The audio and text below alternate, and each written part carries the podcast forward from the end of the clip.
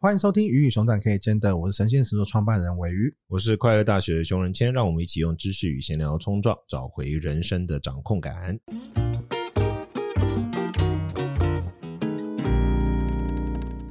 今天这一集呢，我们延续上一集的内容，一样来讲职场霸凌。那我们今天的职场霸凌呢，跟上一集可能有点不太一样。我们今天告诉大家，职场霸凌有哪四种种类，以及在他可能常常遇到的，就是职场的小圈圈呐、或者是有人不找你吃午餐怎么办？呃一样，我们邀请到呢职场的专家小白来跟我们分享。我们欢迎小白。嗨，小白，嘿大家好，我是小白，我终于可以掌握到人生的主控权。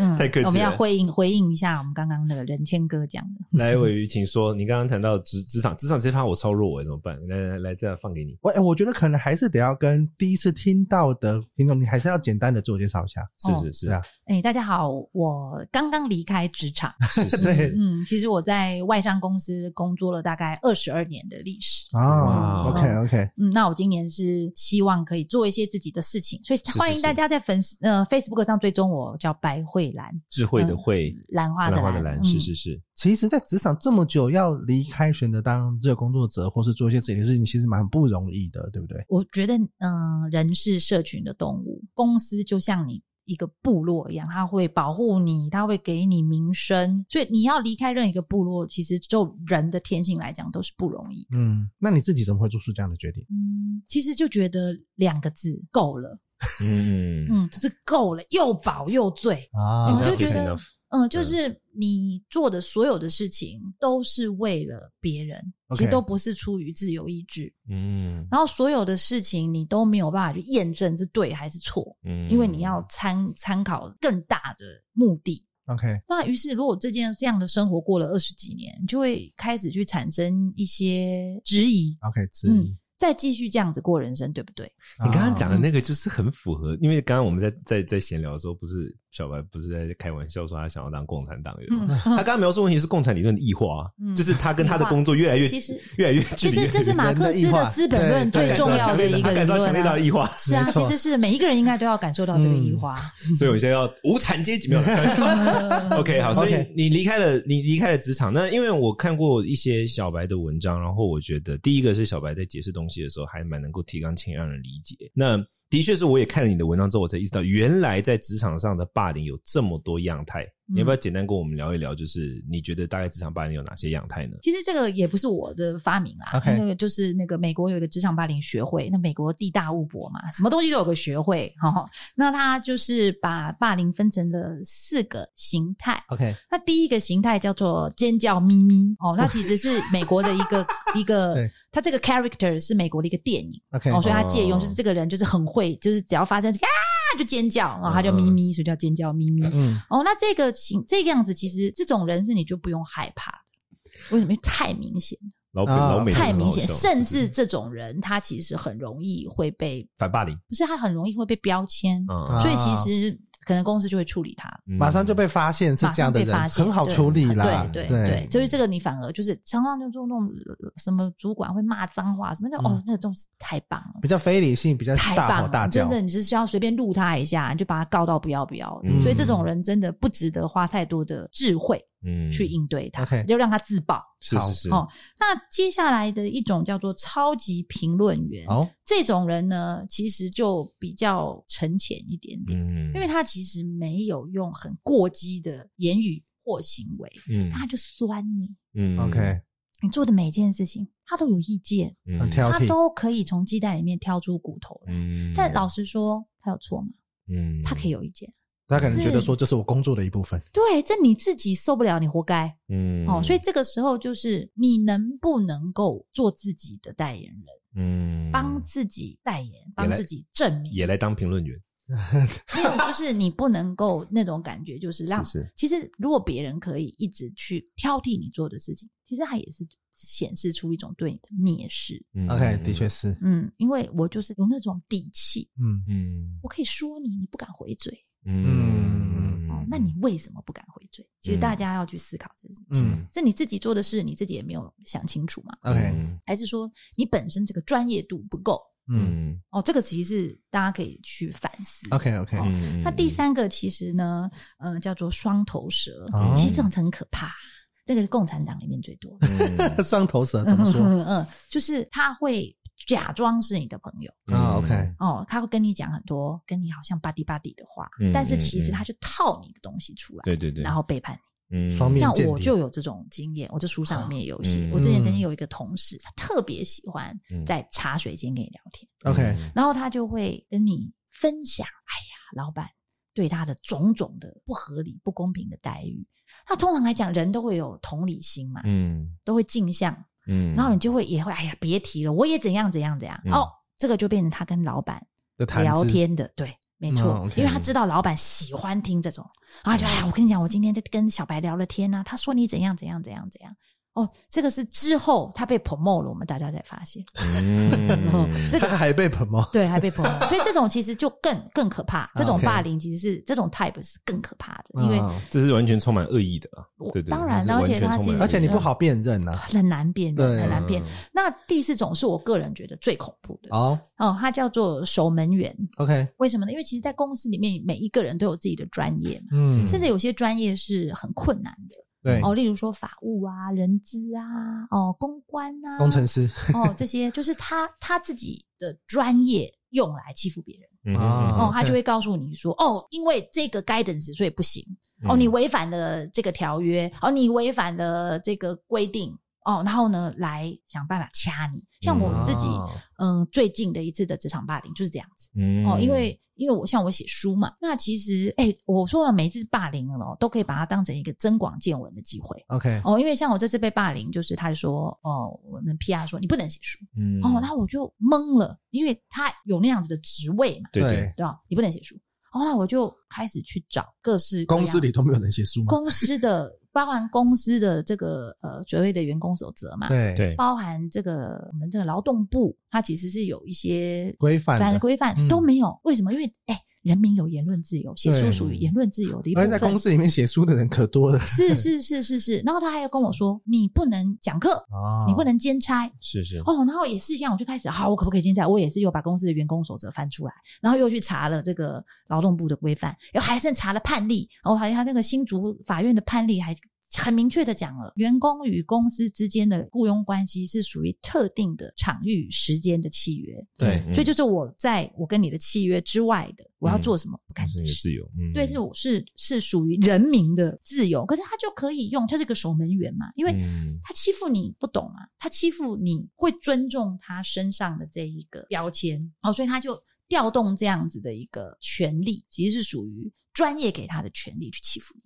哦，这个其实也是恐我怖。我有一个问题，特别对于第四点，就是这篇文章，我刚好前阵子我找到，我前阵子刚好有发给伟鱼看，就是我看到一篇是因为因为你在外商公司是微软嘛，对不对？你嗯之前公司是在微软嘛，嗯就是我因为你刚刚讲到第四点，让我想到一个，就是之前我看到这篇文章，他在讲说，就是我我想跟你求证，我也想听听你的你的观点，就是说他在讲说很多的，就像 Google 跟微软这种公司里面有非常多的像很像有点像是你刚刚描述那种专业角色，就是他们是做内部的什么伦理审核啊，什么这种各种的审核。他那篇文章是在讲说什么标题叫做 Google 为什么臃肿缓慢。然后它里面是一个一个作，那个作者是他的公司被 Google 买了之后，他在 Google 待了三年，然后他将他对 Google 的观察跟建议写成一篇文章，一一个一个老外写的。然后它里面最主要花了很多时间在解释说，整个 Google 体系里面有大量的就是伦理审查的过程，然后你做每件事情就要伦理审查，然后法律审查，然后各种审查、审查、审查、审查、审查、审查，审查到最后就大家基本上不要搞新的事情，因为搞新的事情你就是要过一堆审查。你比如说今年的目标，这这一季的目标是做到百分之八十，你如果做到百分之一百，其他人还会说你干嘛？我们要你要给我们多增加审查压力，是是真的有这个状况吗？在当然了，of course，在外商公司，你你觉得外商公司特有的吗？还是嗯，我觉得大公司都会有。嗯哦呃，为什么呢？因为树大招风，嗯，所以其实哎、你知道规则都怎么来的吗？规则一定就跨赛在前面，规则在后面。嗯就这件事情发生了，然后公司可能被告过了，或公司因为这件事情嗯上付新出闻某些代价，对然后我为了要这件事情不再发生，我于是我就一个规范。而且你要这样想哦，像尾鱼，他现在是一个创业者，是是是，所以他的 business size 还不大，嗯嗯嗯。然后对他来说，他哎我刚刚是不是被 呛？我刚被 size 还不大了，你刚才被围霸凌，没有了没有了， 哎你刚才我我被是说不大，没有说小哦。 那然后呢，就是那我之前有跟伟宇有聊过另外一集，就在讲说公司到底要大还是嗯小的问题。其实对对，你记不记得我们有一集就是说，好像后来我们是说追求其实小的比较好，对不对？哎、其实就是各有各的好啦。对对对对对了，对，嗯哎，那下没班下班有这继续件不好意事，思我觉得这件事情要创办人的人格特质来合适。做决嗯定。为哎什这么？个我很想听，再等为，嗯，嗯试试你先说。因为其实你你回到你刚刚讲的公司大，对对对，其实当你公司大的时候，已经很多事情已经不是它不会长成你想要的样子嗯嗯，哦，而且跟小孩大了一样。 哎，其实是其实是其实是有点感伤其实是其实 是对。 OK，对，你说那就来就是说，还有人很多，其实发生的事情就很多，是是是而，且就是很多规则就不是创办人定的。对对，那你要这样想，创办人一定是有理想性格的嗯人，对来来领薪水人是什么样的人？务实一点，相对来说，不要出麻烦，我每个月我希望准时到账，嗯，嗯我不要有什么风险，所以自然而然它就会往稳定发展的方向嗯去避，避险啊，这对是必然对的，啊这是必就你然。刚刚讲的 Google 的状必况，经我的嗯完全可以可以可以想象，必经公的司，大绝没对，办而且是什么呢？很多人会揣摩上意，嗯嗯嗯，例如说，我相信微软的大老板绝对不会 care 我这个人到底有没有写的什么批书，对不对？嗯可是在这边的，在台湾的某一个人就会觉得我揣摩上意，你什么样的人都可以随便写书，那一次必然可能会出问题，所以不准。嗯，然后，嗯但是这件事情可能根本不是微软的大老板想要的。嗯那至于你说他为什么要做大，其实是他的野心嘛。嗯嗯，他觉得我就是要成成就一个帝国，嗯，可是尾鱼他想不想做一个帝国的？嗯所以大公司司里面比较会出现你刚刚提到守门员的这种，他应该比较算是大公司是特别有的那啊种，，因为你说像小公司，大家法登少的是大家都在战斗，对 啊没有时间守这个是门，啊 门就直接。放开浪， 大 家都在没有战斗。，应该是啊说大家都要的是机会，是是是，你要的是机会吗？还是你要的只是避险安稳？嗯嗯，是是是。那那你刚刚提到说大公司老，我、这我超想听，就是大公司的老板跟小公司的老板他人格特质不一样的部分，你可以跟我们分享一点吗？就是你觉得怎么样的人人格特质的 leader 他适合开创，他可能可以开创大公司，然后怎么样人格特质的 leader 他比较适合就是以小公司的方式去拼搏。你不知道你有没有看过一本书叫《艺人公司》？嗯，其实我觉得这本书是被书名耽误的好书哦，嗯因为它其实在讲的并不是你一个人开公司嗯，它在讲是的其实是一个心态，嗯，叫做追求更好而不是更多。嗯因为当你追求更好的时候，我们就会回到我们上一集在谈的，嗯你的人生里面你是有很多的元素的那个重要的是什么？嗯嗯嗯，就是你到底追求什么？哦对，可是如果当你今天很多哎、很多人去追求事业，妻离子散哦，你看多少的企业家，我、哦、在归回啦，在归回丢完气体，嗯哦嗯追求到连命都不要，是对对，就是说，所以每件事情就是，如果你今天就是一个事业的成就感很强的，就像嗯。忽必烈、成吉思汗那种，就是要带领着草原的英豪去一路打到清朝韩国的、嗯 y e s 但如果你不是对你来讲，你还是希望有个好家庭，希望你的孩子可以陪你活到八十岁、九十岁，那你就要嗯衡量啊，你是不是嗯应该要把你的精力花这么多在事业上？完蛋了，我觉得我一个人在思考。 我之前我之前看过一篇文章在，那是马斯克的妻子嗯，前，诶我忘记是现任妻子还是前妻，哪一个啊？应该是前妻啦，哎他太多还是妻还是子妻子们？他来的妻子，然后在在一个问答网站上面回答说，因为有人就问说要怎样才能像马斯克这么成功嘛？然后他说，然后他这边就回答说，你你其实不用活得像马斯克这么痛苦，你其实也可以得到世俗意义上的成功，因为他那个痛苦是你可能每天都在不同的国家飞来飞去，然后你可能要转换各种时差，晚上睡觉睡三四个小时，然后还会因为压力被被惊醒，甚至有的时候你还要睡公司，然后承受各式各样的舆论的的攻击，对各种的误解，对他说你真的有有要为你的成功付出这么多代价吗？而且甚至是您到那么有钱了，还是要为各种钱烦恼，嗯就是这么有钱了还是要为钱烦恼，因为做的事情越大，你是要花的资金啊跟那些东西都越来越多，嗯就是它里面在讲的事情，就是他从一个在马斯克身边生活的人，然后当然也是一一样也是家庭没办法兼顾嘛，所以才会离婚嘛。是是是这样的状态的人，他来看说，他说你其实不用活得像他这个样子，所以那他一定有他自己的追求，才有才会到那个样子嘛。嗯哎、你们有没有听过一个格兰特研究？哈佛大学做的。嗯没有哎哎、其实就会跟你在谈的快乐是嗯呃是一个非常相近的主题。是是是他非常的好奇，就是到底什么样的元素会定义一个人是不是真的快乐？嗯嗯所以他就长期追踪了一群人，我多少人忘记了嗯，在就是在那个波士顿地区的，一半是哈佛大学的学生，嗯那就是精英嘛，嗯那一半就是反正波士顿那边嗯有的没有的人哈、哦，所以他就追踪这台这个计划做了七十几年。嗯哦所以就是把这些笑脸呢追踪到他八九十岁。嗯后来他们做了一个结论，就发现其实你快乐不快乐，跟你的成就、跟你的财富嗯，其实没有很大的正相关。是那是跟什么呢？跟最后啊，你的整个人际关系是不是足够正向，是不是足够温暖？嗯啊，OK 嗯嗯，我觉得这个蛮有趣的是，我嗯们阿德勒他其实就在讲，他说所有的痛苦的根源就是人际关系嘛。嗯那其实回到我们这题在讲职场霸凌，嗯那人际关系我们刚刚讲的很多啊，可能感觉是很大的职场霸凌。是但回到可能大家会你自己在朋友的小圈圈，或是你在职场的小圈圈，对你可能诶同事让他去吃午餐了，或者他要去聚餐没有找你，你会觉得说你自己好像被孤立了，被霸凌了。遇到这种状况，小朋友自己有遇到过吗？我就说我当初是主管直接调动同事就，不准跟他吃午餐，就是不只是不准吃午餐，甚至人家连跟我讲话都不太敢。哦，真的假的？嗯就下通气令的感觉，啊是对嗯没有，因为人家就会觉得说，老板他就在旁边虎视眈眈呐、假设你突然跟小白好像讲个两句话，是不是你变大人？啊嗯，OK，你是不是密谋连你要一颠起覆政府？嗯嗯，那我我记得我最近其实才有那个网友私讯我说他有这样的困难是是困是扰，就是觉得你都已经是个小公司了，然后还被同事孤立，然后他认为这嗯是一个霸凌，然后他有跟主管去申诉，然后让他主管叫他自己解决。嗯哦，所以他就觉得哭哭，我为什么嗯主主管不处理？但其实主管要怎么处理？对啊，主管怎么处理啊？是不是？ 是不这是？当然自己解决啊。嗯带他一起去吃饭更严重。 没有，所以其实我觉得一样的，很多人在职场上会有一个很严重的思维误区，嗯，就是他会认为职场上发生的事情都要主管来帮我处理，包含哦天我哪能不能升官，我能不能加薪，有没有朋友，有没有成就，有没有学习，然后我每个人都觉得说哦主管嗯我我我我认真，我对这件事，而且我超级要 complain。这我之前跟我也聊过，可能因为我在以前在国外长大嘛，我我跟嗯藏人一起长大的。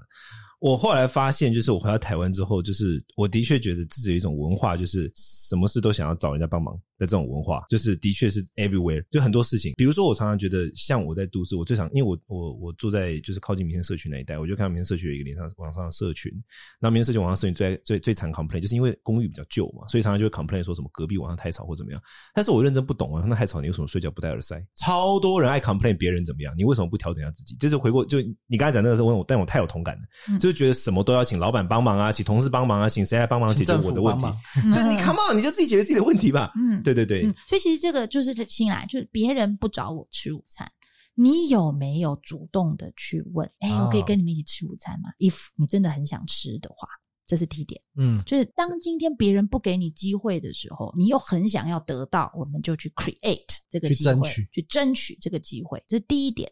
第二点，其实我最想要提醒大家，就是其实同事他是工作关系，他不是朋朋友友关，系。对对对对对，其实很多时候，当你把工作关系跟朋友关系混为一谈的时候，你反而很难嗯做事。对对，我高度认同。嗯，那再来就是，当对方如果他是恶意的要孤立你，其实你就要回来思考自己，你是不是没有价值？嗯，因为如哦果没你、有价值是因为当你今天在工作上，你就是一个小咖，嗯嗯，或者是完全没有任何的专业，我甚至没有东西可以从你身上学习。嗯，你没有人脉，嗯嗯，我认识你，我没有办法经过你再去认识什么更厉害的人，我为什么要花时间跟你吃饭？哦，对嗯你提到这个，我觉得其实最根本现在是刚刚那一个，就是他没有了解说职场是一个以利益为还是以利益为核心导向，就是说当然还是有友情啦，当然不可否认，但是当两个排序你硬要排前后顺序的时候，那利益在前面的，对当这然个事情，嗯，当然，绝对的。我那就如果创造自己被别人利用的条件，或是被别人利用的是可那能不性，我然就觉得是你是很好重要。笑嘛，嗯，对不对？我好好笑，你跟我吃饭，不然我 OK 好大方。至少有一些情绪上的一些对，得我力嗯对。啊，你跟我吃饭，黑白切我出，你都不用出，嗯，对不对？你只要出面的钱就好了，哎，嗯自然你的价值感就就出来了嘛。那如果今天。嗯，你被排挤，自己不主动去创造条件，哎、嗯好，我我主动靠近，也不愿意去想为什么大家不来找我，嗯我我是不是因为没有让别人跟我共餐的价值，我去嗯提升，哦，那只一直抱怨，然后而且很多人哦会因为这件事情忧郁，嗯 OK，啊？你说单独吃饭忧郁啊，就有是有觉得有被可排能挤啊，啊因为，像他刚刚不是收到了私讯，其实对可啊能就是这种状况。就是被排挤天哪啊，然后然后就就很很过不去，就觉得为什么就是常常会问为什么人家要这样对我，是，然后就陷到里面出不来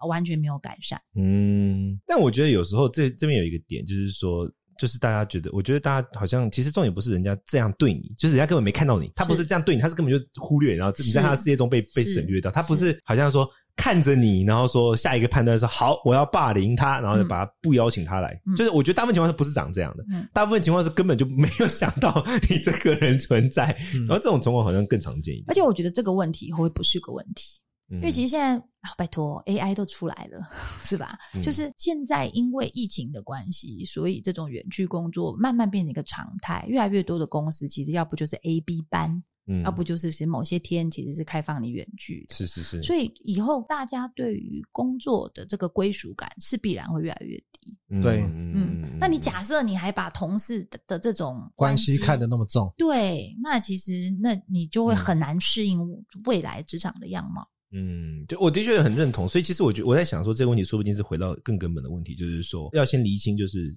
个人的友情等人际关系，那是一个窟，嗯工作上是另外一个窟，嗯工作是利益导向为核心的的嗯的建立一个人际关系，而私人的那就是另外一种。这两个窟如果分清楚的话，可能内心的这种得失说不定会好一点。我在想说，可能有些人他说不定没有那一个个人友情或个人家庭或什么的窟，他全部全心全意都在工作上面，以至于他当他在工作上的同事们的一点点反应或什么，对他来说都有莫大的影响，因为他就只有这个窟嘛，这说不定这是一种或者也有可能能他是一个高敏感人格哦，这个也有可能。嗯对，嗯嗯，性。我觉得得大家很多时候对于情绪的这种接受程度或是感受程度有点不太一样。对你可能，哎，有的人觉得说，哎，他自己就是好像被别人忽略了，可是有个好像被别人孤立了，可是有的时候就刚刚讲的，哎，可能真的是大家就没有想到他。对我觉得这个东西的看的角度不太一样，就会产生不一样的结果。是是是，高度认同，因为很有意思。我觉得，特别是刚刚讲到说职场上是利益导向这件事情要分清楚这个事，我觉得对蛮多人应该蛮有启发的。嗯我觉得就是认清楚自己所处的环境，对，跟这个环境会产生什么样的社群啊，怎么样子的，嗯，什么样子是这个环境喜欢的方式，我觉得是很重要的。是是是，其实像我的谈判课里面，我就有讲到这一段啊，就是说，其实当你在跟任何就是同事，其实是这样，我们是共同完成件一事件事的人，嗯嗯嗯那我们其实就会有一个很明确的什么呢？这组织交付的目标。对，哦，所以我要确保的只是什么呢？在完成组织交付的目标，我们两个人之间是可以彼此信任嗯嗯哦，嗯，以所以这个关系不等于友情，我不需要跟你当朋友，对我们就可以为什么我们不做好，你领不到钱，我会领不到钱，哦，非我常真直的白。我我现在就已经想到我要给几个我的同事听这个了，嗯我就找好几个同事，刚刚跟他们讲过说来到职场不要跟你的同事当朋友，他们都不相 信我，嗯，嗯可以发链接给他。对我直接直接就 hashtag 他，那我觉得，我觉得当然，如果有朋友或者是有另外一层人感情的基础，这东西当然肯定可以让目标变得更容易达到。不对不呃对，不一其实定哦嗯不是，好绝对不是，应该是说，我再强调一次哦，同事就是我们共同完成一件事的人。对。可是你你在我们完成这件事情的过程中，我因为欣赏你的个性而觉得，哎，我们有当朋友的可能。嗯，那这种就叫做我不跟你当同事，我们还是可以维持这种关系，这是完全分开的。 OK OK，但很有可能是什么呢？我因为跟你当了朋友，于是乎我觉得你应该对我在工作上面这有个我某们之前些聊过啊特殊的待遇，没错。对，我这个反而我之前会把聊过你同事的这个关系搞砸了。搞砸。嗯我之前有跟尾鱼聊过这一题，就是他的那那个题目是指说朋友如果变成你的主管怎么办？该然后怎我么那办时候跟尾鱼提的，我自己的角度是说，如果我今天真的必须跟我一个朋友变同事的话，就必须是同事哦，我可能反而会认认真真地写一封信跟他说，我们的朋友关系需要一个 gap，嗯，就是把这个事情解决完之后，我们再恢复朋友关系，不然太麻烦。就是说，同事已经很难，然后我多了一个朋友这件事，我觉得它不是变双倍的难，它是变次方的，嗯，就就是是你要处理的讯杂讯息会变得很杂，就关系变得很错综复因杂，为啊你要他考虑现在的传那瞬句间话更跟那个多了贴图，你不是很确定他是以朋友的立场还是同事的立场，就同事也很就呛爆还是我我怎今么天才听到一个故事，我觉得这故事很有趣，我们可以分享一知下道。是是是，就是有一对朋友，他们本来是同事，而且是感情很好的朋友。突然之间，有一个人被 promote 上来变成主管，然后这个被 promote 上来变成主管，因为可能本身诶、其实很多我看过彼得原理都知道，嗯不是每一个人都是 capable 可以当主管的，啊对因为其实专业能力跟管理能力那是不一样两件事情。两对，上次有讨 对论到对这个对话题。对对，然后上来，上来之后可能没有自信，他就用那种维维管 micro management 那种方式，嗯然后哦要求你写周报，要求你写日报，每天就 review 你的日报，review 到爆。然后身为朋友的那个人就会觉得说：“拜托，我们是朋友哎、嗯难道你不信任我吗？”嗯哦，可是他没有去想到是什么，他上来了，嗯而这是他的管理风格，嗯而且他不是只针对你，他针对团队里面所有人所有的人。嗯他可是他就是把什么，他就会觉得你不应该一视同仁啊，嗯嗯嗯，因为我是你朋友，对，结果反而什么呢？撕破脸，啊、o k 撕破脸，嗯事也做不了，朋友也当不成，对，就完全是撕破脸。然然哦后这种其实就是一种，我觉得其实这种这种不专业，嗯就不专业。其实基本本上在公事的场合，他就是主管。对，对其实你对就是要尊重他的管理方式，对对对对嗯不私底下做朋友，但是有可能是什么？很多东西都是什么？因误解而结合，因了解而分开。对了，哦因对啊为了当初在当朋友的过程中，你们有这些利益上的冲突，嗯嗯嗯嗯，他等到他升上去做主管，利益发生冲突了，你才发现、嗯哇，原来我跟这他么的之间的价值观是南差辕那北么辙，大，而且嗯很嗯很难以协调。是对对对，的确，哎，我觉得很有意思。今天这个嗯应该对我们管理公司来说都蛮有蛮有帮助。对，然啊后我觉得对于就是真的你在职场上，你可能遇到更多的霸凌的时候，你会觉得说哇，自己好像深陷到一个完全解不开的难题的时候，我觉得听这一集会给你蛮多新的刺激，给你新的角度去思考，你到底应该要怎么样去正视你眼前这段关系。是是是，那小白，因为刚刚提到说你离开了前一个职场嘛，而且是一个待了蛮长一段时间职场，那我也知道你有写一些书，还有在网络上分享一些职场上的一些诀窍，特别是你提到你有教一些谈判学。那接下来二零二三年，你你有什么规划？这方面的你个人的发展上，能够跟我们的不论是读者或听众朋友更多接触，你有什么样的规划呢？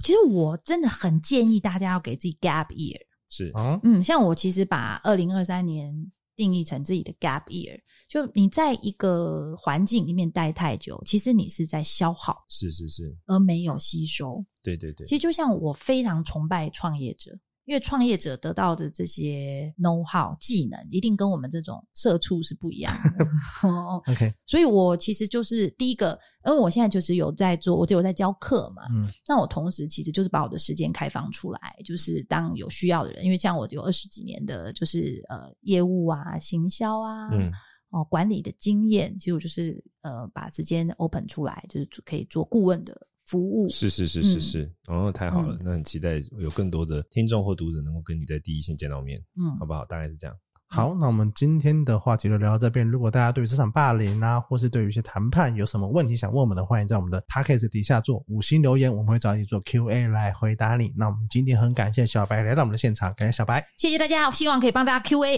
谢谢谢谢，拜拜，下次听，拜大家再见，拜拜拜